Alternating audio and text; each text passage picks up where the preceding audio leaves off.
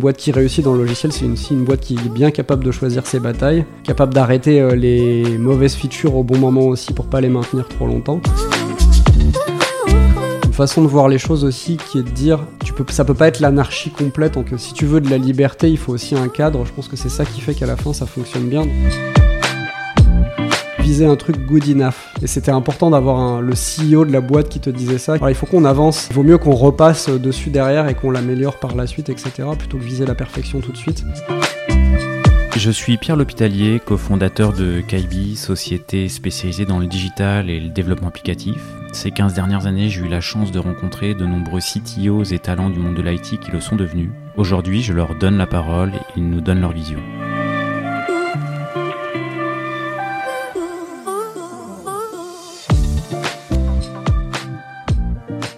Eh bien aujourd'hui, je suis en compagnie de Nicolas Baron, qui est CTO de YouSign. Merci euh, Nicolas d'avoir accepté euh, l'invitation.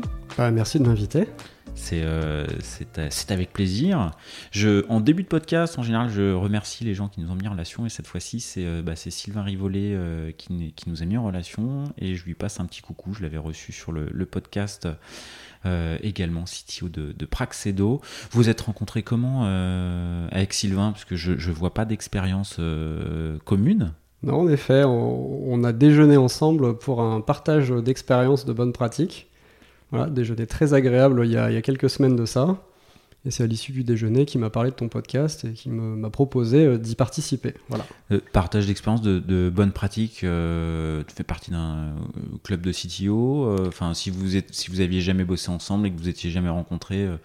Enfin, comment s'est fait ce, ce, déj là du coup? Alors par le biais d'Antoine qui est un des cofondateurs de YouSign, voilà, qui avait été à la base en contact avec, avec Sylvain et son entreprise et du coup voilà, c'est comme ça que l'intro s'est faite et que le déjeuner s'est construit. Par ailleurs, je fais partie d'un club de CTO euh, qui s'appelle TechRox. D'accord. Club, je sais pas si c'est le bon terme, mais en tout cas, voilà, c'est ouais, un endroit que je retrouve avec euh, grand plaisir et régulièrement. TechRox ouais, qui, fait partie un petit peu des, des euh, bah, TechRox Summit, ils ont un podcast. Mm.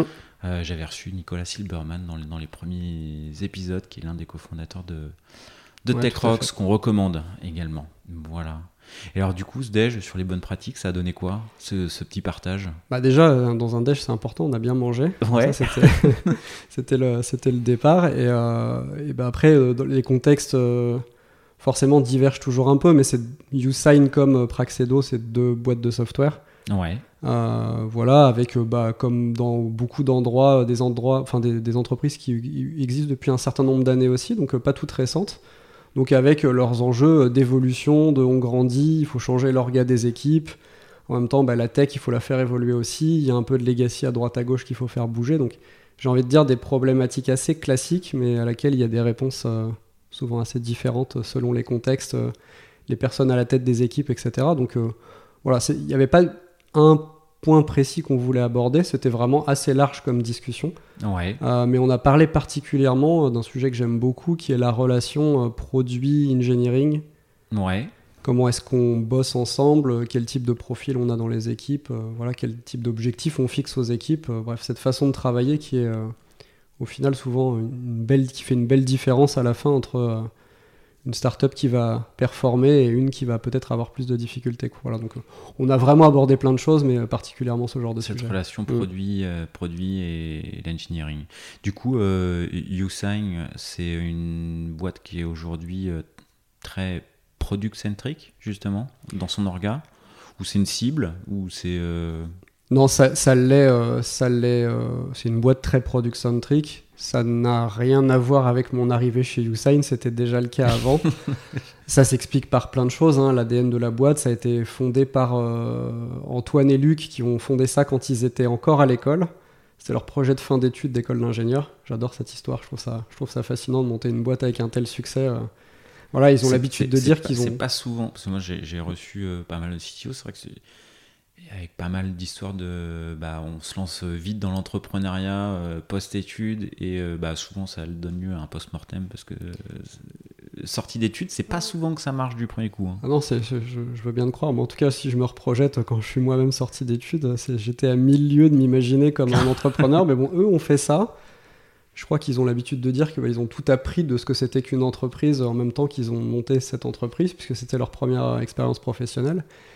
Mais du coup, ils, avaient enfin, ils ont commencé par créer un produit avant de créer une boîte.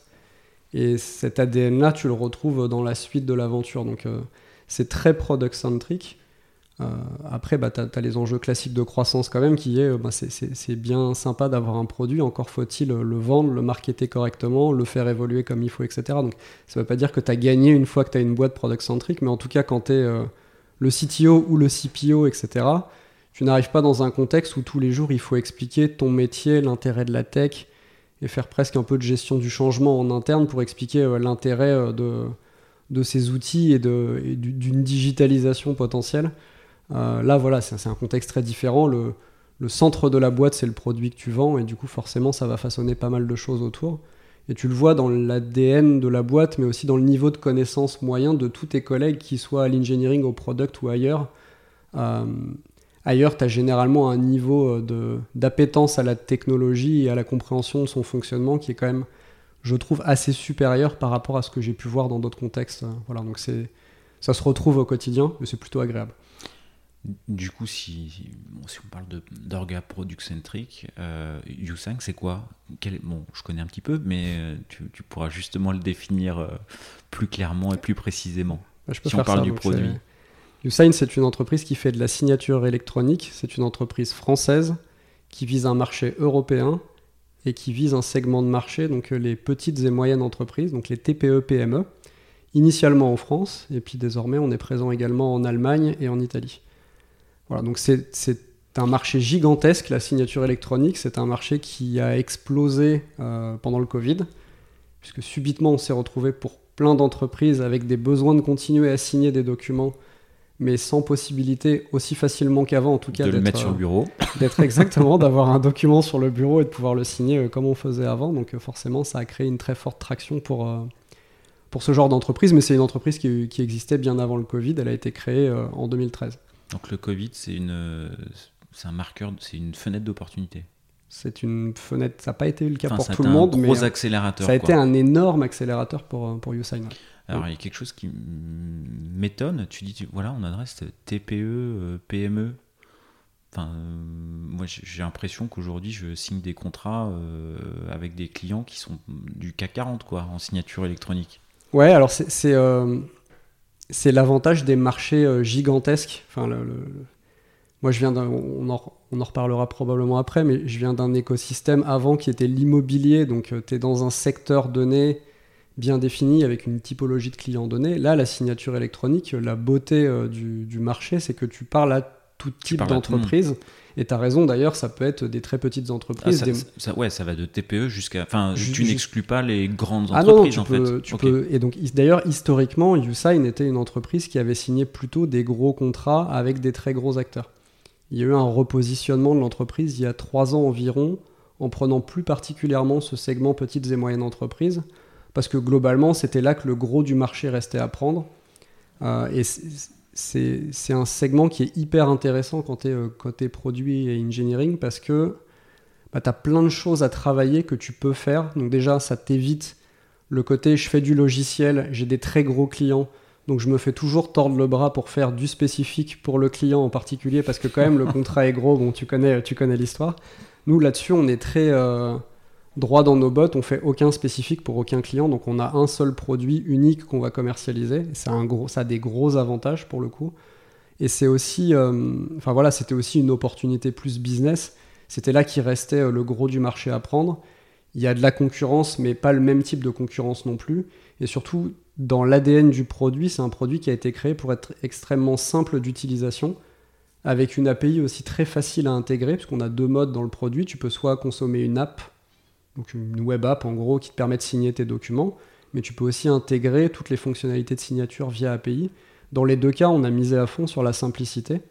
Et du coup, pour un segment TPE, PME, qui parfois a peu de capacité à faire de l'intégration technique, à faire de la formation d'utilisateurs ah bah, en interne. C'est sûr que s'il faut tout de suite lâcher un billet de 10, 20, 30K pour, euh, juste comprendre le produit en fait, euh, ou l'intégrer. Mm.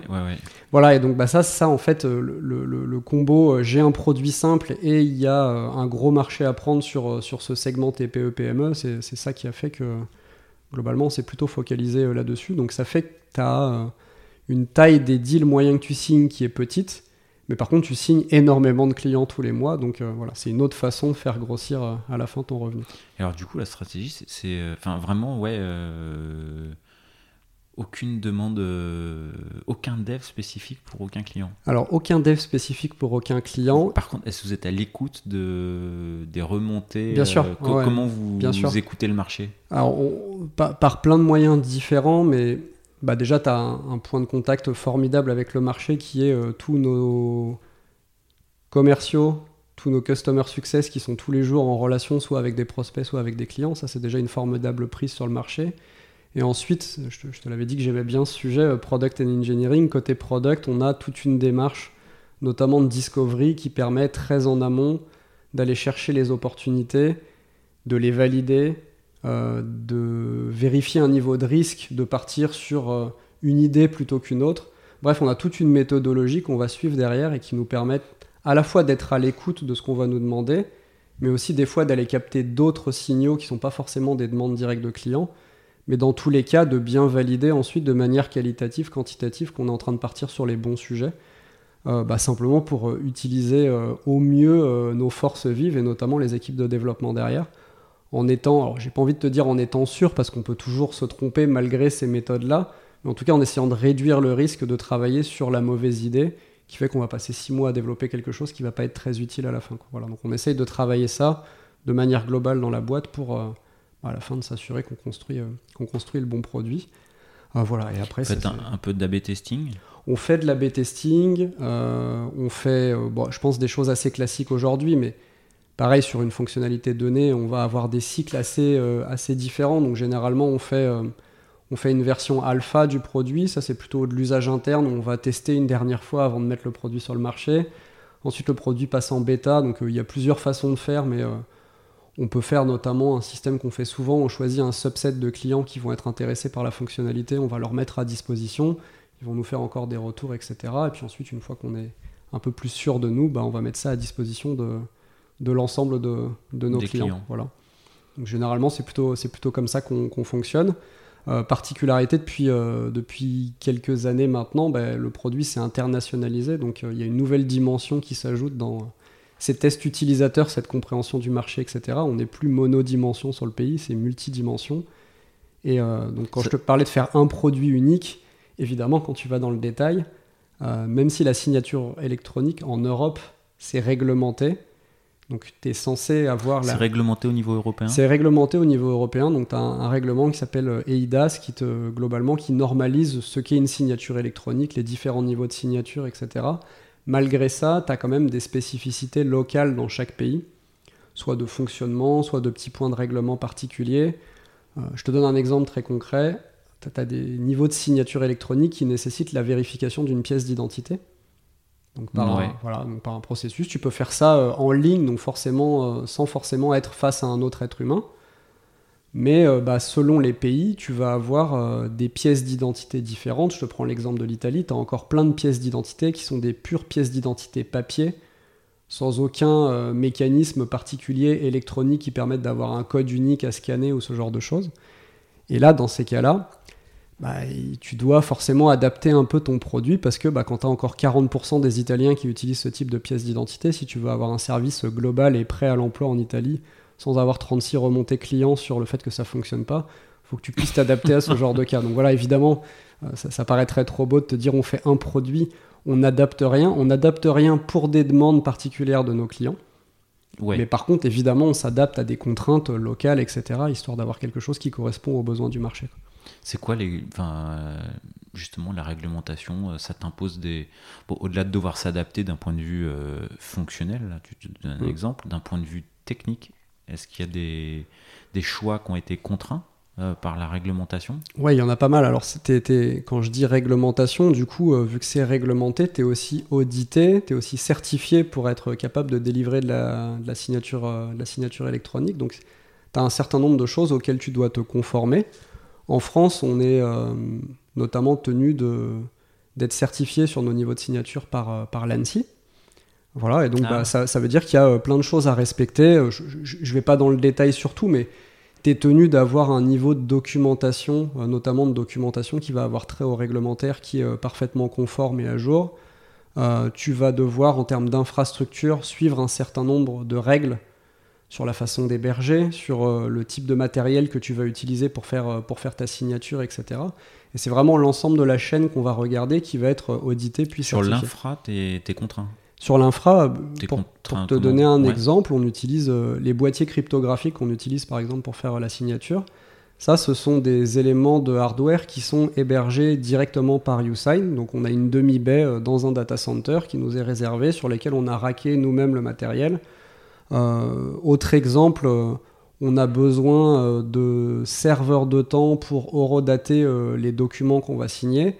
On a même une petite antenne GPS sur un toit pour aller récupérer euh, des informations euh, d'un satellite. Voilà, donc il y a ce genre de particularités qui ont vraiment trait au métier de la signature électronique. Et ça, tu le. Bah, déjà, il faut pas le sous-estimer, ça demande des compétences particulières.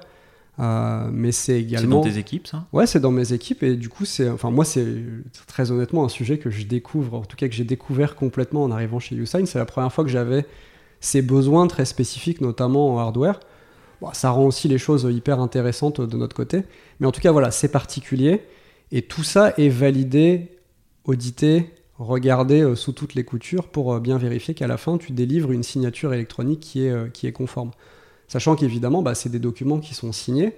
Donc, quand tout va bien, j'ai envie de te dire, dans le meilleur des mondes, pas de litige, pas de problème, le document est signé, ça va. Quand tout va bien, on ne le rouvre pas. Le, Mais euh, tu rouvres un contrat parce qu'il y a un litige particulier et en fait, euh, tu te retrouves avec une des parties qui va attaquer la validité de la signature. Bah, tu as intérêt du coup à, avoir quelque chose de certifié.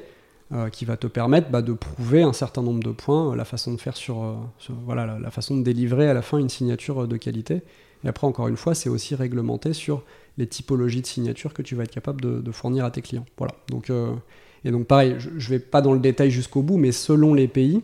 Bah, tu peux pousser un peu dans le détail. Bah, si, je pousse un petit peu dans le détail, un autre exemple qui est intéressant en fait, même si aujourd'hui la signature électronique s'est normalisée au niveau européen, tu vas avoir des différences de cas d'utilisation de ces niveaux de signature selon les pays. Par exemple, en Allemagne, quand tu vas signer tout ce qui va avoir trait à du document type contrat de travail, promesse d'embauche, euh, document RH éventuel que tu vas signer dans l'entreprise, tu es tenu d'utiliser un niveau de signature qui est le niveau le plus haut, qui est une signature électronique qualifiée. Donc qui nécessite notamment une validation euh, en vidéo euh, que la personne qui, qui a signé le document est bien la bonne personne. Voilà, donc avec un check de la pièce d'identité, mais aussi un check vidéo pour s'assurer que c'est un vrai humain qui est derrière le process de signature, parmi d'autres choses à respecter. Et est-ce que c'est le bon humain Et voilà, tout à fait. Du coup, est-ce que c'est la, la, bonne personne? Donc tu, tu, vas faire ça d'un côté, et c'est un besoin euh, et une obligation en Allemagne pour ce type de document. Ça n'est pas du tout le cas en France, où tu peux, euh, dans pas mal de boîtes encore, envoyer un PDF, leur envoyer signer, même pas avec un, un, outil de signature électronique, et, ça suffit. Voilà, du coup, derrière ta Solus, tu as, as, de la reconnaissance faciale, tu as de la reconnaissance d'image, tu as de l'IA Ouais, tout à fait, il y a ça. Alors, on, ne fait pas tout nous-mêmes, hein. euh, ça serait très complexe. Donc, il y a des briques euh, du système qui sont des intégrations avec des partenaires euh, avec lesquels on va travailler, notamment sur la partie identification vidéo. Ouais. C'est pas quelque chose qu'on fait en propre. On, a un partenariat avec avec une entreprise française qui fait ça. Qui est secrète Ah non, non, que je peux citer, qui s'appelle qui s'appelle Hubble. D'accord. Voilà, et donc bah, Hubble? Hubble, ouais. D'accord, ok, ça marche. U-2-B-L-E. Ok. Euh, voilà, et donc euh, bah, Hubble voilà, va traiter euh, ce process d'identification vidéo pour nous. Donc bah, après, c'est de l'intégration entre notre service et le leur pour être capable de fournir, de fournir ce service. Donc tu vois, c'est un exemple. Tu as un niveau de signature, tu pourrais te dire ça va être pareil partout pour tous les usages en Europe, et je te prends déjà deux pays, et c'est potentiellement pas, les, pas les mêmes usages, et c'est déjà le bazar, exactement. Voilà, bon après c'est toujours, enfin, toujours le même sujet, évidemment, c'est la, la, complexité, il faut soit la voir comme un problème soit comme une, opportunité. Ça met aussi des barrières à l'entrée parce que c'est pas si simple de, couvrir tous ces niveaux de signature. Euh, ça rend le métier aussi intéressant parce que bah, du coup il y a plein de contraintes auxquelles il faut s'adapter. Donc euh, voilà, si on prend les choses du bon côté, en fait c'est aussi euh, à la fois des opportunités, en tout cas une bonne raison d'apprendre pas mal de choses et de, s'adapter à pas mal de contraintes. Je, reviens sur le fait que tu as dans tes équipes des compétences enfin voilà, où tu découvres, enfin voilà, sur les aspects hardware et autres. Justement, au- aujourd'hui, bah, dans tes équipes, c'est tu as le dev, tu as la prod, tu as le hardware. c'est- organisé comment? Euh, T'as t'as combien de personnes euh, sous ta responsabilité? Une grosse soixantaine. Ouais, Alors, j'ai- pas mal d'équipes différentes. On peut revenir un peu après sur, sur les modèles d'orga, mais si, Ouais. si je parle vraiment de compétences, euh, bah, évidemment, le gros des effectifs, c'est des développeurs, donc front-end, back-end ou full stack. On a les trois. Euh, pourquoi? pourquoi? Parce que, parce que je pense que c'est pratique d'avoir euh, d'avoir tout type de compétences dans l'équipe. Non, euh, plus. euh, Vous n'avez pas scindé euh, des équipes front, des équipes Non, ga- non, back, non. c'est des équipes full stack Ouais, et en tout à fonction fait. des appétences. Tout euh, à fait. d'accord. Ouais, c'est tout à fait ça. Euh, non, bah, en fait, simplement parce que, enfin, j'ai l'impression. Je, je vais le dire autrement. Si, si le marché était euh, 100% parfait, je pense que plus tu as des gens qui savent faire du front-end et du back-end, mieux c'est. Ça t'évite de la coordination, ça t'évite. euh, ça te permet de répondre un peu à tout type de demande quand tu as besoin, avec un côté un peu couteau suisse. Donc c'est très pratique d'avoir euh, des développeurs full stack. Bon, je pense que c'est très difficile. Je sais qu'il y a des orgas qui ont réussi, mais moi, j'ai jamais réussi personnellement à être capable d'aller assez vite pour recruter uniquement des gens qui étaient full stack et qui étaient capables de couvrir les deux, sachant que les stacks chez nous, c'est du PHP Symfony en back-end, c'est du React en front-end. Mais on a quand même euh, trouvé des gens euh, qui avaient euh, le talent de faire l'un et l'autre, donc on va pas s'en priver. Globalement, c'est ça. Par contre, on a aussi des gens qui préfèrent avoir une expertise forte et la développer, plutôt côté front-end, plutôt côté back-end, donc bah, on les accueille aussi avec, avec grand plaisir. Donc voilà, ça c'est sur la partie développeur. On a des engineering managers, donc justement équipe pluridisciplinaire dans laquelle tu vas retrouver à chaque fois entre 5 et euh, 7 à 8 développeurs. Dans chaque équipe, tu as un engineering manager qui va être en charge bah, d'être le manager des développeurs globalement, mais aussi de travailler les sujets un peu de, euh, bah, de fonctionnement au quotidien de l'équipe, de process, de méthodo, etc. Euh, je parle vraiment de mes équipes là côté Mhm. engineering. Euh, J'ai une équipe data également dans laquelle tu retrouves data engineering et data analyst. Donc soit côté produit, soit côté business. Ça, c'est un peu plus particulier. Tu enfin, en tout cas, dans les typologies d'organisation, la data, ça peut être rattaché. Parfois, tu as juste l'engineering qui est rattaché à l'engineering et data analyst, par exemple, c'est ailleurs dans l'organisation. Ouais. Là, il se trouve qu'il y avait déjà une équipe centralisée euh, data chez euh, Usign. Il se trouve aussi que c'est un sujet que j'ai déjà géré euh, de manière assez euh, Chez conséquente chez Meilleurs Chez Agents. Agents. Bon, on- Voilà, on en reparlera on après. pourra en reparler après. Du coup, c'est c'est pour ça qu'on a décidé de ce modèle parce que c'était assez adapté, que c'était aussi un sujet que je connaissais, je connaissais plutôt bien. Voilà. Après, j'ai une équipe sécurité et compliance pour toutes les raisons qu'on a évoquées avant sur euh, notamment la signature électronique et sur le fait aussi que bah, pour un produit comme Usign, évidemment, la sécurité applicative et la sécurité de la solution d'une manière générale, c'est évidemment un gros enjeu. Euh, voilà. Après, des équipes euh, SRI, infrastructure, dans lesquelles tu veux un scope de compétences assez large. Donc, tu vas avoir des gens très proches du DevOps, Ouais. des gens très proches de l'infrastructure euh, et ou du hardware, donc euh, tout ce qu'on évoquait juste, euh, juste avant, bah, voilà, on n'en a pas énormément, mais on a quand même un petit peu de hardware en propre, ça se gère de manière, euh, de manière spécifique. Donc voilà, c'est une équipe euh, évidemment qui est très, euh, qui est très centrale. Euh, c'est toujours le moment où tu te dis j'ai oublié une équipe et ça va être une catastrophe parce que j'ai pas, j'ai pas pensé, j'ai pas pensé à tout. Bon, on s'excuse d'avance alors. Euh, non, écoute, je crois que La partie déjà QA, euh, elle est dans les feature teams la ou partie elle est, euh, QA, alors il y a euh, vraiment la volonté d'avoir une équipe QA qui est plutôt euh, positionnée en ce qu'on a appelé quality assistance, donc plutôt quelques experts QA qui vont se balader entre se les- balader entre les équipes, les soutenir, coacher aussi sur notamment beaucoup d'automatisation des tests, etc. Mais qui Et de- c'est les, les équipes de dev et qui... on va plutôt attendre des équipes de dev euh, de faire euh, la partie automatisation des tests. Euh, Vous êtes sur quel stack Du coup, vous avez fait des choix euh, Cypress, Robot Ouais, euh, tout à fait. euh, Cypress. Cypress, Voilà. Et globalement, bah, après, des, les choses assez classiques sur la pyramide des tests, Ouais. avec aussi du test, du test unitaire, du test d'intégration, etc. Euh, voilà, et cette équipe, elle est rattachée euh, côté product, par contre. Elle n'est pas, elle est pas dans mes équipes. Pareil, c'est des choix, je pense, qui sont. euh, Tu peux les discuter à l'infini. Est-ce que c'est mieux que ça soit à l'engineering, au product, etc. En fait, c'était un choix qui avait été fait avant notre arrivée avec le CPO et qu'on n'a pas remis en cause parce que pas ça fonctionnait, euh, ça fonctionnait plutôt bien comme ça, donc c'était pas un sujet particulier. ouais. Et quand tu décris l'orga-là et les différentes équipes, et que tu disais, voilà, on est très product-centric, comment ça se retrouve dans... est-ce que ça se retrouve dans l'orga, dans le mindset de tes équipes Enfin, comment ça se caractérise? Alors, ça se caractérise, c'est une bonne question. Je pense que je vais, je, vais, je vais répondre à ta question en commençant par pas y répondre. Euh, ça se caractérise déjà dans le reste de la boîte. Tu es normand Ouais, euh, la boîte est normande, c'est pour ça que je commence, à, je commence à m'habituer. Boîte créée à Caen, Usain. Voilà. Mais, donc, non, ça, je pense que ça commence à l'extérieur de l'équipe. Euh, c'est-à-dire qu'on a euh, calé une méthode aujourd'hui qui est globale à Usain, euh, à base d'OKR notamment.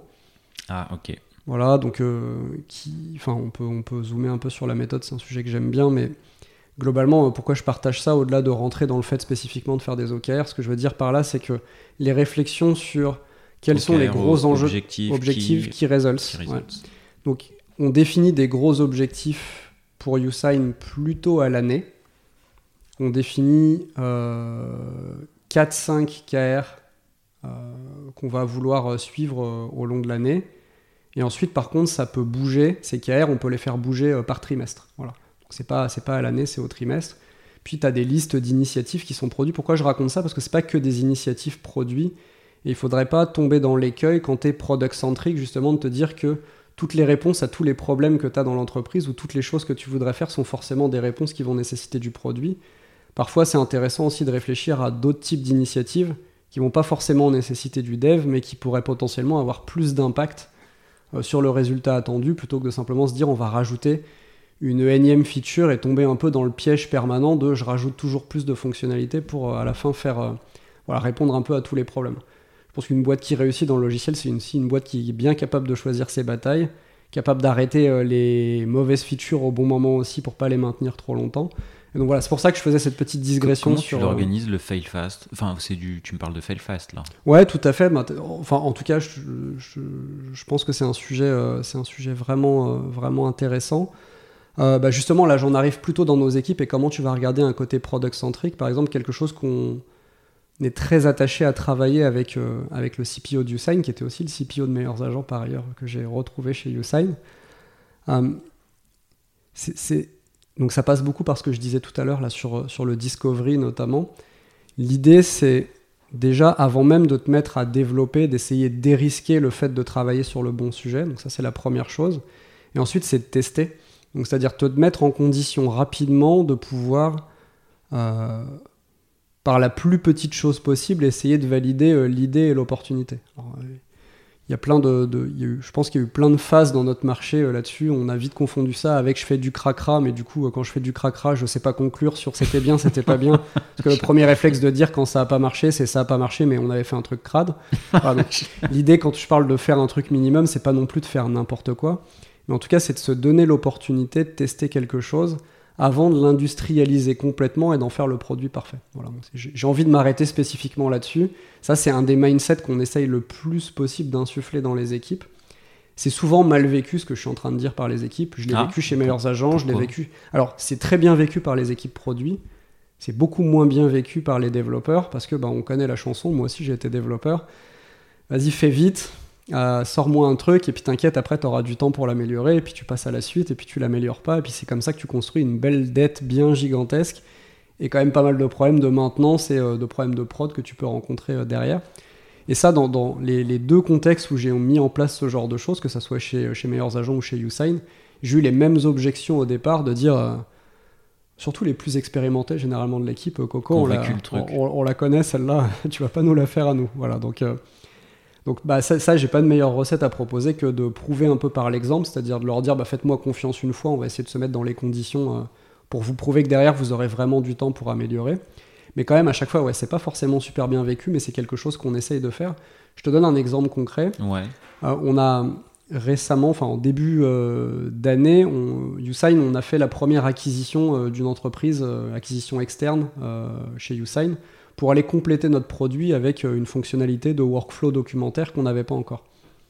Donc on a racheté une, entreprise qui s'appelle Canyon, qui est une entreprise belge. Euh, on a défini une stratégie d'intégration, on s'est dit qu'on allait plutôt euh, reprendre la connaissance fonctionnelle qu'il y avait dans l'entreprise et réécrire dans notre produit la substantifique moelle de tout ça pour, pour en faire une fonctionnalité. Mais on avait des gros enjeux, c'est la première acquisition, il y avait des deadlines assez serrés, on savait que c'était une belle opportunité de marché qu'on voulait prendre assez tôt. Donc rapidement, on a plutôt piloté ça par la date en se disant voilà la deadline et du coup qu'est-ce qu'on est capable de produire avec de la valeur utilisateur dans cette deadline, qui n'était pas forcément le mindset le plus utilisé euh, chez Usign quand on voulait développer quelque chose. Il y avait vraiment une culture de je fais euh, beaucoup de qualité, je prévois un peu tous les cas dès le départ et donc tu vois je, construis à la fin quand je mets le produit sur le marché c'est quelque chose de déjà très abouti. Voilà, donc bah écoute, euh, on a fait un peu le contraire sur cette fonctionnalité. Ça a fait un peu grincer des dents, ce que je peux parfaitement comprendre quand c'est, euh, la première fois. Mais bah, ça nous a permis euh, de tenir cette date, de commencer à apprendre, de commencer à avoir du feedback aussi sur ce qu'on avait fait, sur ce qui manquait potentiellement, etc. Et après, contrat respecté avec l'équipe, là notamment pendant l'été, on fait quelques améliorations produits, mais il y a aussi un gros temps qui est dédié à de l'amélioration technique, à, du, refactoring parce que potentiellement on sait que la fonctionnalité va avoir du succès, mais maintenant on en est un peu plus sûr. Donc il y a peut-être des choses qui passeront pas tout à fait à l'échelle quand il y aura plus d'utilisateurs. Et on leur laisse ce temps juste après. On n'attend pas un an ou deux ans que ça pète pour le faire, mais juste après pour pouvoir, euh, pour pouvoir améliorer. Voilà. Et du coup, euh, ça c'est un premier exemple. Un second exemple que je peux te donner qu'on a. Tu as dû négocier. Euh, alors toi ça c'était de ton engagement, mais j'imagine que l'engagement tu le tiens auprès des équipes mais euh, est-ce que tu dois négocier côté produit, justement, derrière? Non, franchement, euh, c'était le deal de départ. Donc, tu vois, la matérialisation concrète, c'est que dans, même dans les roadmaps, on prévoit déjà du temps derrière directement pour pouvoir faire de l'amélioration. Alors, c'est toujours un peu flou à ce moment-là. Tu te dis, je vais prévoir à peu près ça, puis on verra, on ajustera éventuellement. Mais donc avec le CPO, euh, c'était clair et net. On est, euh, c'est clair et net, on est aligné là-dessus. Voilà, il n'y a pas d'entourloupe entre nous sur euh, sur ce genre de sujet. Et après, tu as une autre façon de tester, mais ça, c'est plus, on va dire, un mode presque test en continu qu'on a beaucoup fait chez Meilleurs Agents et qu'on commence à pas mal faire là dans une équipe chez Usign. on a un gros sujet qui est passionnant chez Usign, c'est qu'on essaye de rendre notre produit le plus self-serve possible. Donc en gros, permettre à des utilisateurs de venir utiliser le produit, de mettre leur carte bleue, de payer et sans aucune assistance d'un commercial ou d'un customer success, se mettre à vivre leur vie euh, avec le produit. Ce qui est évidemment un formidable moyen bah, à la fois de faire euh, de l'acquisition, mais aussi bah, d'avoir euh, des, délais entre le, premier usage et le, premier paiement, mais aussi euh, bah, d'éviter tout simplement d'avoir systématiquement pour chaque contrat que tu veux signer un commercial qui doit appeler, un customer success qui doit assurer une formation, une prise en main de l'outil derrière. Donc c'est un gros enjeu pour YouSign.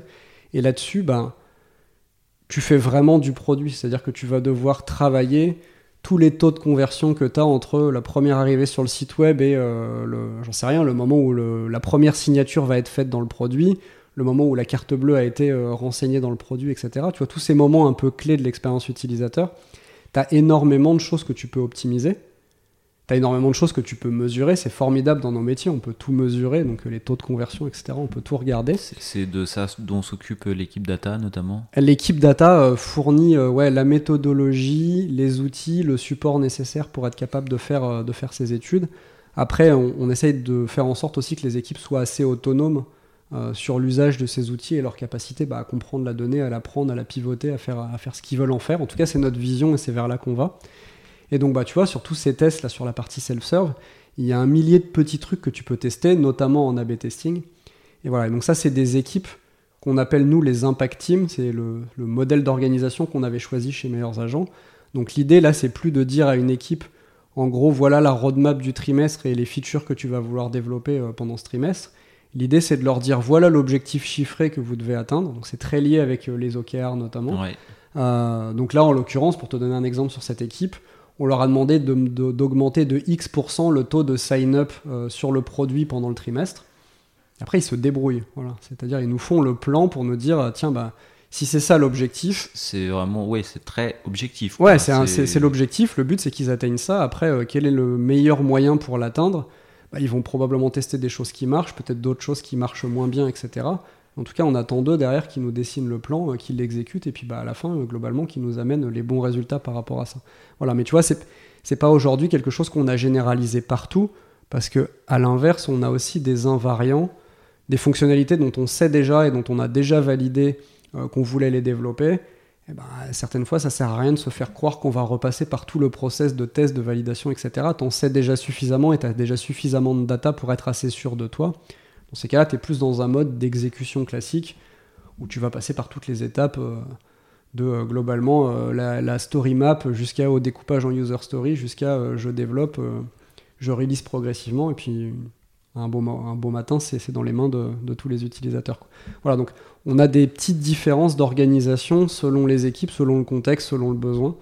Mais dans tous les cas, ça transpire vraiment le, produit un peu partout et cette envie de, bah, construire quelque chose de, significatif à la fin. Euh, et tu le retrouves aussi beaucoup dans... Euh, dès que tu dis que tu veux faire un produit simple, faire un produit simple, c'est compliqué par essence. C'est pas évident, ouais. Tu m'as pas parlé du, du UX, euh, UX mais du coup, j'imagine que doit y en avoir quelques-uns euh, chez U5 pour. Je, je, te confirme, oui. Il y en a, il y en a quelques-uns. Ils sont euh, côté produit, du coup Ils sont tout à fait. Donc, le, le, le, patron de cette équipe est rattaché au CPO en termes d'organisation. Et après, les UX designers, ils sont dans les équipes au quotidien.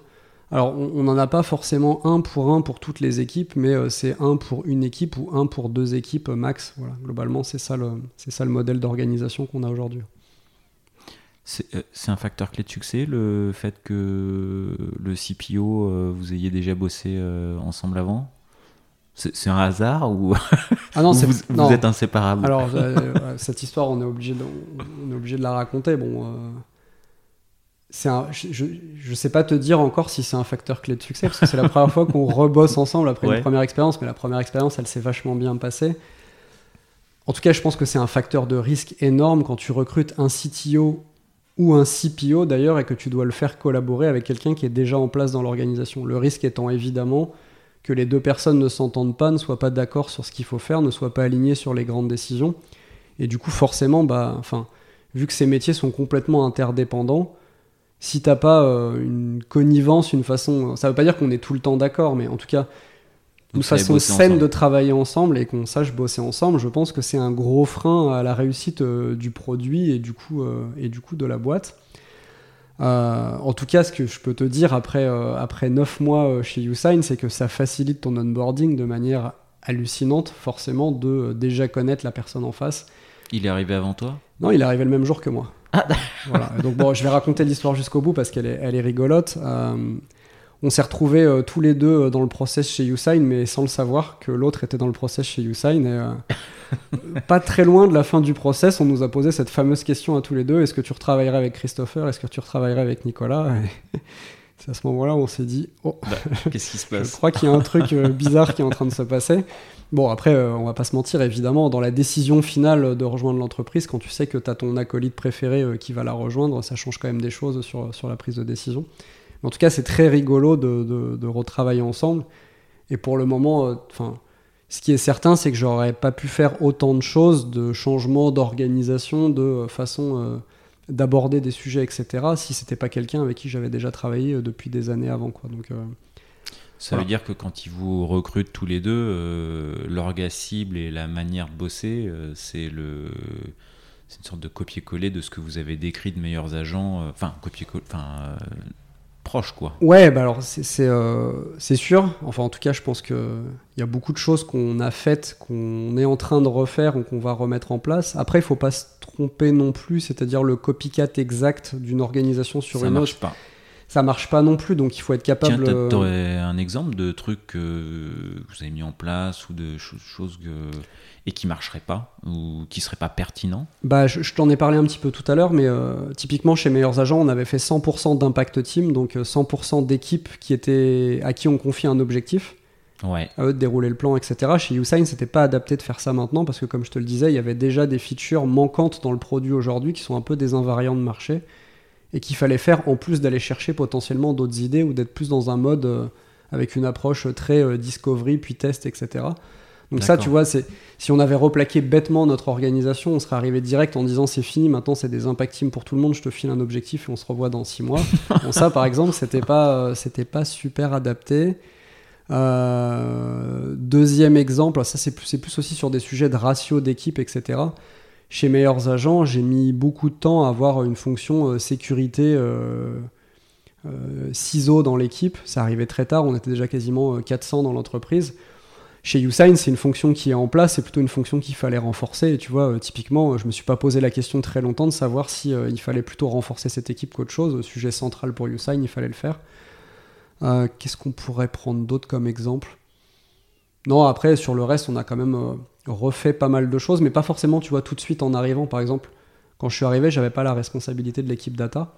On s'est aussi laissé le temps avec les fondateurs de voir comment ça se passait, comment je prenais mes marques, si euh, déjà ça se passait bien avec l'équipe euh, engineering existante avant de se dire, bah tiens, en termes d'organisation, potentiellement, on va aussi te rattacher l'équipe data. Donc il y a aussi des choses qu'on fait euh, petit à petit et par, et par la suite. Mais ouais, forcément, c'est. En tout cas, les choses dont tu sais qu'elles ont marché et dont tu vois aucune raison qu'elle soit pas adaptée euh, au contexte. Oui, assez vite ça se propose. Quoi. Assez vite ça se propose. Après, avec toujours évidemment le même réflexe aussi, euh, par défaut, tu changes pas quelque chose qui fonctionne. Donc, euh, si ça fonctionne, il n'y a aucune raison qu'on replaque aussi un truc qu'on l'a fait juste parce qu'on l'a fait. La, question, c'est plutôt d'avoir une approche assez scientifique des choses.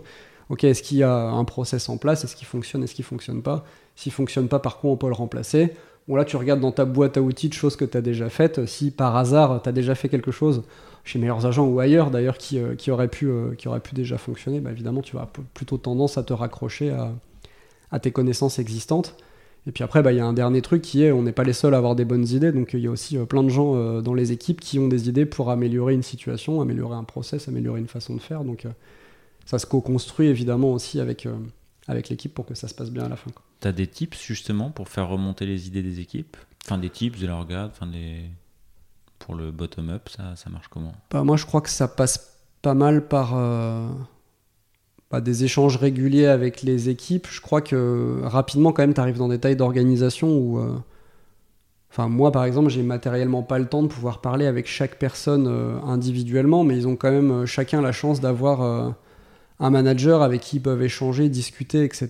Donc, bah, voilà, c'est des prises, prises de feedback réguliers, interrogations régulières sur bah, quels problèmes vous voyez, comment vous pensez les résoudre, etc. Et puis en fait, sur beaucoup de choses aussi, se dire que bah, les équipes, elles ont l'autonomie suffisante et le terrain de jeu suffisant pour traiter eux-mêmes un sujet ou un problème sans même que ça te remonte spécifiquement et que tu aies besoin de t'en soucier. Ça, c'est évidemment euh, le cas idéal. Après, moi, enfin, voilà, j'ai une façon de voir les choses aussi qui est de dire. Euh, tu peux, ça peut pas être l'anarchie complète en tout cas. Donc euh, si tu veux de la liberté, il faut aussi un cadre. Je pense que c'est ça qui fait qu'à la fin ça fonctionne bien. Donc je pense que notre métier c'est de mettre le bon cadre. Parfois c'est pas toujours bien vécu parce que quand tu arrives dans un contexte, euh, notamment pour les gens qui sont là euh, tout au début de l'aventure, donc qui ont l'habitude d'une start-up très petite, avec très peu de règles, très peu de process, très peu de contraintes, des fois c'est vécu un peu douloureusement d'avoir des gens qui débarquent en disant tiens on va mettre un process ou une méthode. Il y avait un, gros rond, maintenant il y a un cadre euh, qu'on a mis dans le rond. Exactement, et donc ça, mais, mais je crois que c'est une condition indispensable pour qu'une structure se développe correctement. Et voilà, enfin moi je, pense que mon, mon métier c'est pas de dire dans le détail il faut faire exactement ça. Par contre mon métier c'est de dire vous, vous avez le droit de réfléchir plutôt dans, euh, dans tel cadre et que c'est ça qui va faire à la fin qu'on va, qu'on va être capable aussi de converger. Un petit exemple par rapport à ça. Euh, chez Usain, on a décidé euh, de faire converger la méthode qu'on utilisait euh, dans les équipes. Chaque équipe faisait comme elle voulait, exactement comme elle voulait en termes de méthode. on a trouvé que c'était, ça devenait difficile pour plusieurs raisons. Par exemple, bah, tu fais changer quelqu'un d'équipe, il passe d'une méthode A à une méthode B. pas facile toujours aussi quand tu commences à arriver à 6, 7, 8 équipes autonomes euh, bah, à un moment donné arrivent forcément les sujets où il va falloir commencer à coordonner euh, du travail cross-équipe. Donc parfois c'est intéressant aussi d'avoir au moins un, socle de méthodo euh, commun. Autre sujet, bah, tu, tu, recrutes beaucoup, donc tu onboard beaucoup de nouveaux. Évidemment, de prime abord, ça... Alors il y a des gens qui sont naturellement enthousiastes, il y en a qui vont, être, qui vont avoir un peu plus de défiance par rapport à ça. Je pense qu'on sous-estime à quel point la méthode mal faite ou mal appliquée, ça peut faire des dégâts dans l'expérience de travail des gens. Donc nous, par exemple, on a commencé à évoquer euh, ce qu'on imaginait mettre en place, donc plutôt un mix de Kanban et de Scrum. Bon, voilà, un truc, j'ai envie de dire, assez classique, aujourd'hui. Mais bah, euh, certains dans l'équipe avaient une très mauvaise expérience de Scrum, par exemple, et te disent, voilà, oh attends, moi j'ai déjà bossé dans ce contexte-là, c'était l'horreur. Euh, on nous comptait les points de complexité, si on faisait pas le bon nombre de points, du coup on se faisait taper dessus, etc. Qu'est-ce que vous êtes en train de faire? Donc tu vois, tu as, as tous ces, trucs à gérer un peu autour de, de peur potentielle, etc. Et donc pour revenir à l'exemple du cadre, bah, tu, définis un, une typologie de méthode à suivre. Après, au quotidien, euh, comment les équipes exactement vont procéder pour faire euh, une rétrospective, euh, pour animer leur délit, pour regarder comment est leur vélocité, comment ils vont se servir des grands indicateurs, etc. J'ai pas envie de dire que je m'en fous, c'est parce que c'est pas vrai, ça m'intéresse en fait. Mais en tout cas, je considère que ça fait partie de leur liberté et du mode de fonctionnement d'équipe. Par contre, est-ce qu'on s'est dit que globalement, dans toutes les équipes, c'était plutôt un mix Kanban, Scrum, que c'était bien de faire des itérations de deux semaines et qui étaient calées pour quasiment l'ensemble de nos équipes aujourd'hui? Et que bah, du coup, c'était hyper important de chercher à s'améliorer et du coup d'avoir un temps de rétrospective à la fin de chaque itération, tu vois? C'est plutôt ce genre de grand, grandes choses qu'on a cadré et défini. C'est aussi des mouvements de balancier, donc euh, on a fait ça maintenant et on pensait que c'était adapté au contexte, à la taille de la boîte, euh, à la phase de jeu dans laquelle on se trouvait. Ça se trouve dans six mois, dans un an, tout roule, on se dit, bon, bah, en fait, il n'y a plus d'intérêt particulier à avoir même ce cadre de méthodo qui est commun peut-être qu'on recassera ça et qu'on repartira sur euh, chaque équipe peut utiliser la méthode qu'elle veut. Donc c'est voilà, c'est aussi très contextuel les décisions que tu vas prendre. Voilà, donc c'est ça basé sur ton expérience passée, mais aussi basé sur le contexte, le stade de développement de la boîte, la taille des équipes, les, forces en présence aussi. Enfin, évidemment, c'est tout un tas de choses qui vont se compléter pour à la fin essayer de prendre, de prendre les bonnes décisions. Des fois, on y arrive et puis des fois, on se trompe aussi. Quoi. Et tu parles de cadre et de douleur à un moment donné. Ça peut, vécu, ça peut être vécu comme douloureux quand on met un cadre euh, plus petit que ce qu'il était ou différent. Oui. Qu'est-ce qui, est-ce que tu as des, comme, tu évoques de la douleur, est-ce que y a des gens qui t'as déjà été confronté au fait que des personnes se se conforment pas au nouveau cadre, euh, restent hors cadre? Comment tu le gères ça? Ouais, c'est une très bonne question. Bah, écoute, euh, ça m'est déjà arrivé euh, de devoir demander de, de, se remettre dans le cadre, par exemple. Non, mais la, plupart du temps, alors je sais pas si j'ai eu de la chance, mais je trouve que passer un peu la période de peur et de doute du départ, si tu es honnête sur ce que tu es en train de faire, tu arrives à communiquer assez clairement sur voilà ce qu'on est en train de mettre en place, pourquoi on est en train de faire les choses, etc moi, j'ai toujours eu la chance quand même de tomber sur, euh, sur des gens qui étaient euh, plutôt de bonne volonté, qui avaient, qui avaient plutôt envie d'essayer. Ça ne veut pas dire qu'ils sont 100% d'accord avec ce que tu es en train de faire ou qu'ils n'ont pas de, euh, de crainte que ça fonctionne pas ou que ça change des choses, etc. Mais tu vois, sur l'exemple que je prends là, passer les peurs du départ, qui étaient, je pense, des peurs légitimes aussi, il faut se mettre à la place des gens dans l'équipe. tu as un nouveau CTO ou CPO qui débarque dans la boîte, euh, il te dit qu'on va changer potentiellement la façon de travailler. Euh, tu le connais ni Dev ni d'Adam, pourquoi tu le croirais euh, Donc voilà, enfin, je, pense que c'est légitime d'avoir des doutes au départ. Mais tu vois, l'expérience là, après quelques semaines, c'est encore trop tôt pour conclure, parce que ce changement, on l'a fait assez récemment. Mais en tout cas, on a dépassé complètement la phase de euh, j'ai pas très envie d'y aller, euh, ça me fait peur, etc. Les équipes se sont plutôt euh, en fait, t'as jamais eu bien habituées à ça. J'ai jamais eu de méga levée de bouclier de personne n'a envie, etc. Ça veut pas dire que ça, ça a été un long fleuve tranquille, hein, très loin de là. Mais après, j'ai essayé, moi, le plus possible aussi d'avoir une posture assez ouverte et accueillante, de, bah, notamment avec les gens que je manage en direct, de bah, vas-y, dis-moi vraiment les choses sur qu'est-ce que pensent les équipes, quelles sont les difficultés que vous rencontrez par rapport à ça essayer de pas être complètement rigide aussi sur des choses que tu avais imaginées et qui en pratique peuvent être euh, avoir des effets plus délétères qu'autre chose, donc être aussi capable de s'adapter. Mais après, tout ce que je te dis là, en fait, pour moi, c'est de la gestion du changement, je pense, assez classique qu'on a dans nos métiers. Par défaut, on n'aime pas changer. je, je, suis pas en train de dire que c'est un problème des autres. Moi, c'est pareil, tu vois, quand tu as quelque chose auquel tu es habitué, etc. Il faut toujours renoncer un peu à ta situation existante pour aller, pour aller faire autre chose. Mais euh, enfin voilà, je pense aussi que tu as un mindset général, en tout cas dans les types de structures dans lesquelles j'ai travaillé jusqu'à présent. Quand tu décides de rejoindre une startup ou une scale-up, tu décides aussi de rejoindre des contextes qui sont par essence un peu plus risqués. Et mouvants. Mouvants. Euh, donc je pense que ça donne aussi des gens en moyenne avec une appétence au changement qui est un peu meilleure, je pense, que en tout cas ce que tu pourrais retrouver dans d'autres contextes. Mais voilà, malgré ça, euh, il y a eu évidemment des, des, des, réticences diverses et variées qu'il a fallu, qu'il a fallu lever. Quoi. Il y a une question que ça m'amène, c'est euh, quand tu arrives dans un poste, euh, justement, euh, on arrive avec cette volonté. Est-ce que tu changes tout de suite des choses ou est-ce qu'en te disant, tiens, j'arrive, j'ai 100 jours comme les présidents, ils ont 100 jours Ou est-ce que tu as plutôt une approche, je prends 3 mois, je regarde, je fais un cahier d'étonnement et puis. Mmh. J'y arrive pas pour tout péter, et puis je proposerai quand j'aurai la confiance des équipes.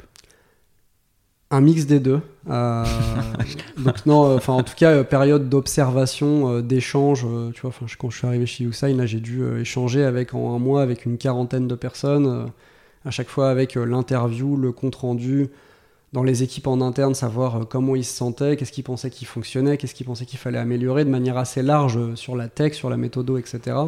Interview avec tout le reste des équipes aussi sur euh, bah, quelle est ta perception de l'équipe engineering and product, qu'est-ce que tu penses qui fonctionne, qu'est-ce que à ton sens tu penses qui ne fonctionne pas? Essayer d'avoir des feedbacks assez objectifs un peu de tout le monde, s'adresser au reste de la direction aussi pour savoir quels sont leurs attendus vis-à-vis de nos équipes, même typologie de questions, discuter avec le board. Pareil, bah, vous avez investi dans la boîte, qu'est-ce que vous attendez de moi globalement, qu'est-ce que vous attendez de mon équipe? Essayez en tout cas d'avoir le plus de, signaux et de, capter le plus d'informations possible, ça ça me paraît indispensable. Ensuite, observer. Donc, euh, bah, classique, c'est ce que tu disais. Moi, j'ai fait un rapport d'étonnement, tu vois. Donc, à la fois d'ailleurs sur nos équipes, mais à la fois sur le fonctionnement général de la boîte. Parce que c'est tu perds tellement vite ton regard neuf, euh, enfin, passer 3-4 mois, ça y est, c'est fini, tu es déjà acculturé et tu vois déjà plus les choses comme tu peux les voir et les sentir au départ. Donc, euh, donc voilà, euh, par contre, sur certains sujets, bah, c'est aussi le, dans le contexte d'un recrutement, souvent, enfin, quand tu commences à avancer dans le process, tu as aussi des discussions sur, bah, pareil, qu'est-ce que vous allez attendre de moi? Donc ça permet déjà assez tôt, même avant d'arriver, de capter aussi les sujets sur lesquels tu sais que potentiellement il va falloir travailler. Donc euh, là-dessus, j'ai pas forcément attendu euh, les 3 euh, à 6 mois pour commencer à changer les premières choses. Mais voilà, j'ai pas changé les choses au bout de 3 jours non plus. Mhm. après voilà, c'est vraiment comme tu l'as dit, hein, c'est des contextes, c'est des contextes mouvants, c'est des contextes où les choses changent vite, etc. Donc tu peux pas avoir une posture trop attentiste non plus et te dire ok, je vais prendre 6 mois pour observer, on verra ensuite. forcément, faut faut, faut, faut, faut, aller vite. Faut aller vite et ça c'est pareil. bah ouais, en fait c'est vachement compliqué le, le, trouver le curseur entre aller suffisamment vite pour adapter la boîte à euh, son nouveau contexte, son nouveau marché, euh, la croissance qu'elle est en train de faire. Et en même temps, pas trop vite pour pas euh, tout péter en interne sur la façon de travailler, la confiance éventuelle que les équipes peuvent accorder, etc. C'est un équilibre qui est vachement compliqué à trouver. Est-ce que je l'ai trouvé? En vrai, je n'ai absolument pas la réponse à cette question. Mais en tout cas, j'essaye de m'en soucier le, plus possible en me disant, ok, là, est-ce que c'est le moment d'introduire un nouveau changement ou est-ce qu'il faut peut-être temporiser un peu, digérer un peu et enclencher quelque chose ensuite Voilà. En tout cas, j'essaye de le communiquer de la manière la plus euh, transparente possible.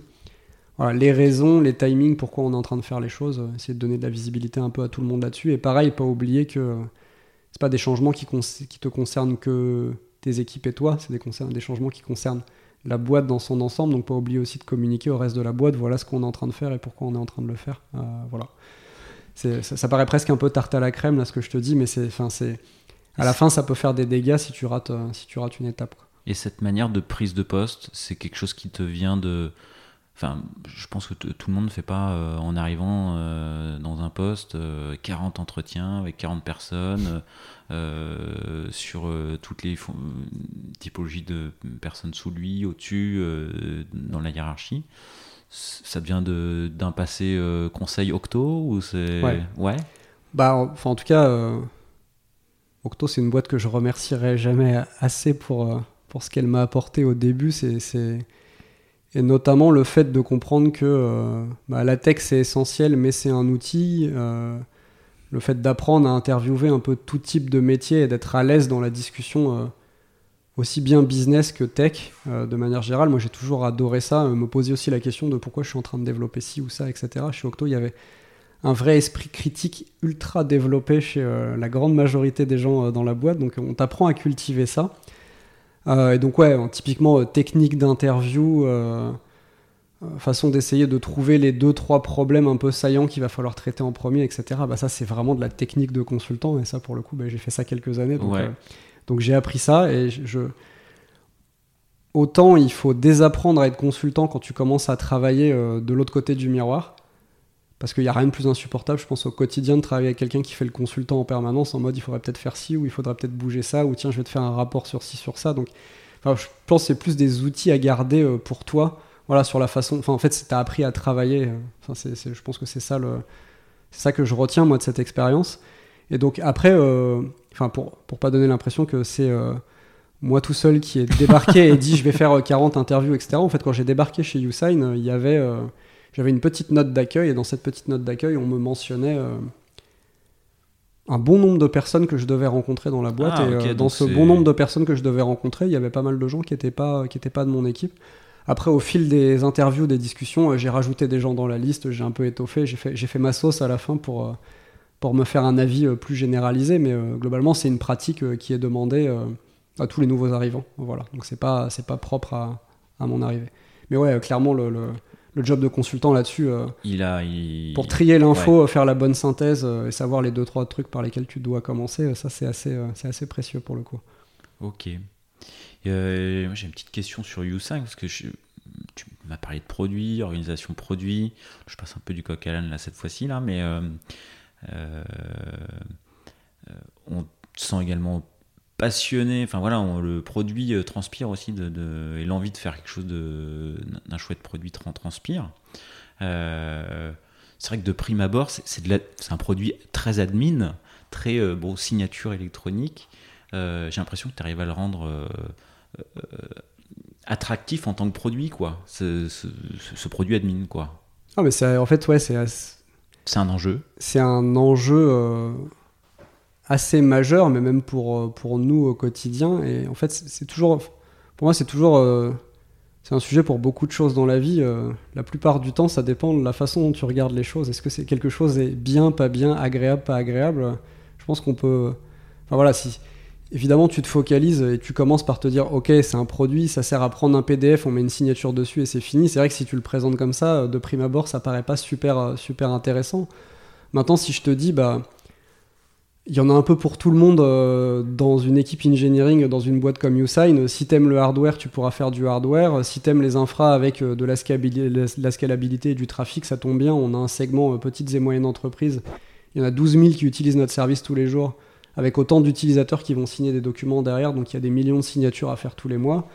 Si je te dis, bah, je dois faire un produit hyper simple d'usage, accessible pour que n'importe qui puisse signer un document sur notre produit, euh, que dans les TPE, PME, euh, tout le monde n'est pas euh, le plus grand gourou de la tech, donc je dois faire quelque chose de simple d'usage que n'importe qui peut utiliser, euh, que bah, tu te rends compte qu'en fait, tu es dans un univers où maintenant, rares sont les gens, je pense, qui n'ont jamais signé au moins une fois dans leur vie un document de manière électronique. Enfin, ça, ça- c'est pas encore un geste euh, classique d'usage, mais c'est en train de le devenir. Donc, en- finalement, tu participes à. Enfin, je pense qu'il y y a tout un tas de gadgets technologiques qu'on utilise et qui sont plus ou moins utiles aujourd'hui. Ça te permet de signer euh, juste, bah, j'achète une maison ou, euh, ou je vais signer un document particulier euh, pour euh, quelque chose qui me fait plaisir ou euh, je vais signer un document particulier euh, parce que c'est un. Vous faites des documents notariés? Euh, on peut faire ça, ouais. ouais. Et, euh, et c'est, Ah ouais. c'est, euh, c'est- enfin, en fait, on a, on a aujourd'hui euh, une diversité de clients complète. Donc, pareil, c'est, c'est- à chaque fois, c'est des nouvelles problématiques. Tu, vas découvrir, euh, enfin voilà, un métier, un cas d'usage particulier.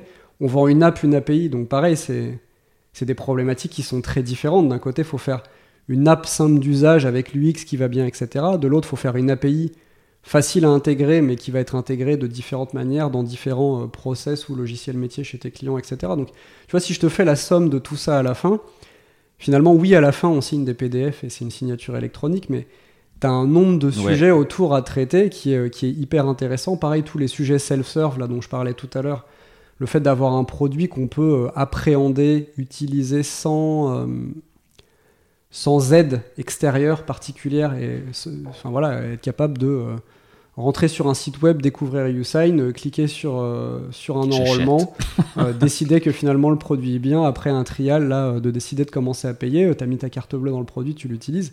Bah, tout ça, c'est des enjeux indépendamment du fait qu'à la fin on signe un document, c'est des enjeux ultra clés sur de l'UX, etc. Donc c'est euh, voilà, c'est bah, quand ça je te le raconte comme ça, en fait c'est super intéressant. Voilà. Bah, ça, ça se ressent en tous les cas.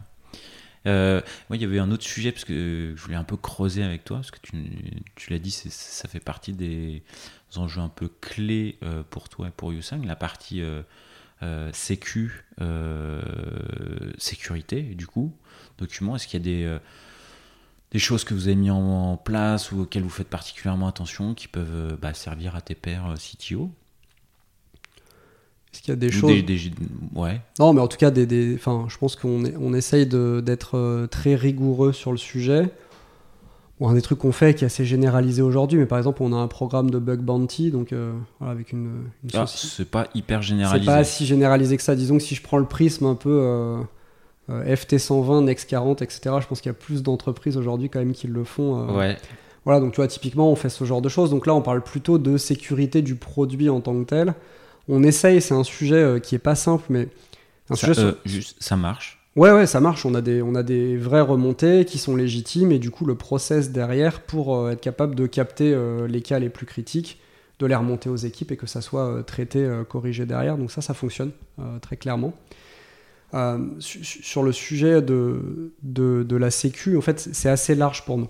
Donc il y a la partie, on va dire là, tout ce dont je suis en train de parler, bug bounty et compagnie, on va dire que c'est une problématique assez générique, quelle que soit l'industrie.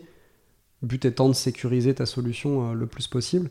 Après, nous, on a toute la partie qui va s'imbriquer là-dedans, qui est plus la partie réglementaire autour de la signature électronique, où là, c'est un mix de euh, documentation, d'audit à passer, euh, d'implémentation particulière d'un certain nombre de choses dans la chaîne de signature qui vont faire qu'à la fin tu vas être conforme et que du coup ta solution euh, peut être une solution euh, certifiée euh, sur la signature électronique. Donc voilà, ça c'est des, des, problématiques un peu plus particulières chez YouSign.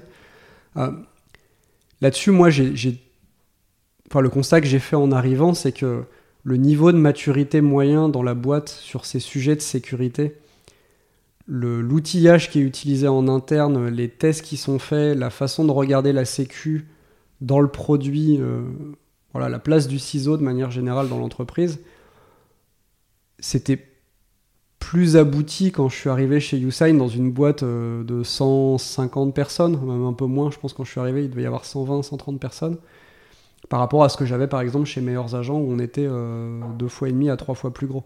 Est-ce que ça veut dire qu'on faisait mal les choses chez Meilleurs Agents? Je sais pas. Mais en tout cas, est-ce que ça veut dire que c'est un sujet plus central et plus important chez Usain? Oui, ça c'est clair. Et donc, enfin, tu vois, quand on parlait tout à l'heure de euh, quand tu arrives, qu'est-ce que tu changes, euh, etc. Enfin, il faut aussi avoir l'humilité d'arriver de, de, et de se dire qu'est-ce que je garde? ok, enfin ça, ça marche bien. Euh, les gens sont très compétents sur le sujet.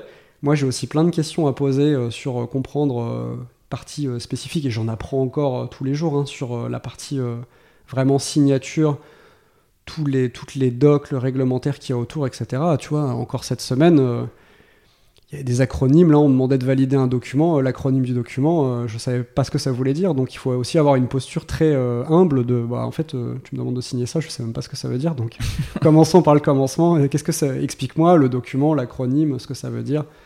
Voilà. Donc, enfin, c'est aussi le. Bah, c'est la part d'apprentissage en fait, mais là qui est plus propre au contexte. Est-ce que c'est de la sécurité en tant que telle? Je sais pas, mais enfin voilà, nous l'équipe c'est plus sécurité et compliance et on mixe un peu les deux. Euh, voilà, et c'est. C'est euh, euh, peut-être un peu. Des, des, petits coups de chaud côté sécurité, des fois? Non, écoute, enfin, en tout cas, depuis que je suis arrivé, pas vraiment. Des, choses à améliorer, ouais, c'est sûr. je pense que les attaques, elles sont de plus en plus sophistiquées. Tu vois, je pense, sans te raconter forcément toute la, cuisine interne et tous les détails, mais typiquement, on voit de plus en plus de tentatives de phishing en ce moment, mais c'est pas propre à Usign, des choses de, de, plus en plus sophistiquées qui sont de plus en plus trompeuse pour, euh, pour l'utilisateur final. Donc euh, toute la sécu qui va tourner autour des emails par exemple, etc. C'est des sujets qu'on va particulièrement regarder en ce moment. Un truc qui est très bien fait euh, dans la boîte, pareil, c'est facile de le dire, c'est pas moi, moi j'ai rien fait, c'était déjà en place, mais tu vois, on a déjà un programme, tout un programme pour bah, tous, les, tous les salariés d'Usign, un peu de formation en continu sur la cybersécurité. Donc typiquement, on a des outils de test de phishing où il y a des mails un peu random qui sont envoyés à tout le monde. Tu as un petit add-on Gmail qui te permet de cliquer sur une petite cible pour dire ça, j'ai bien vu, c'était du phishing. Et ça va mesurer en gros ta performance en tant que salarié à la fin, à être capable de détecter euh, divers, euh, divers mails de phishing. Alors, tu en as des. Euh, T'en as des simples, bon ok, tu le vois rapidement, et puis t'en as des... Attends, c'est vous qui envoyez des mails ouais, de, En fait, c'est un service par lequel on passe qui, qui envoie des mails de phishing et qui nous permet de tester ça et aussi de tester, de voir si bah, globalement nos salariés sont, sont compétents pour détecter ce genre de choses. Donc tu vois, ça, ça, ça fait partie des petites choses qui sont, qui sont en place. Euh, j'ai plus le nom exact, mais tu as une formation qui est fournie par euh, l'ANSI Euh, aussi. c'est ah, le service que vous utilisez, tu le donnes ou pas?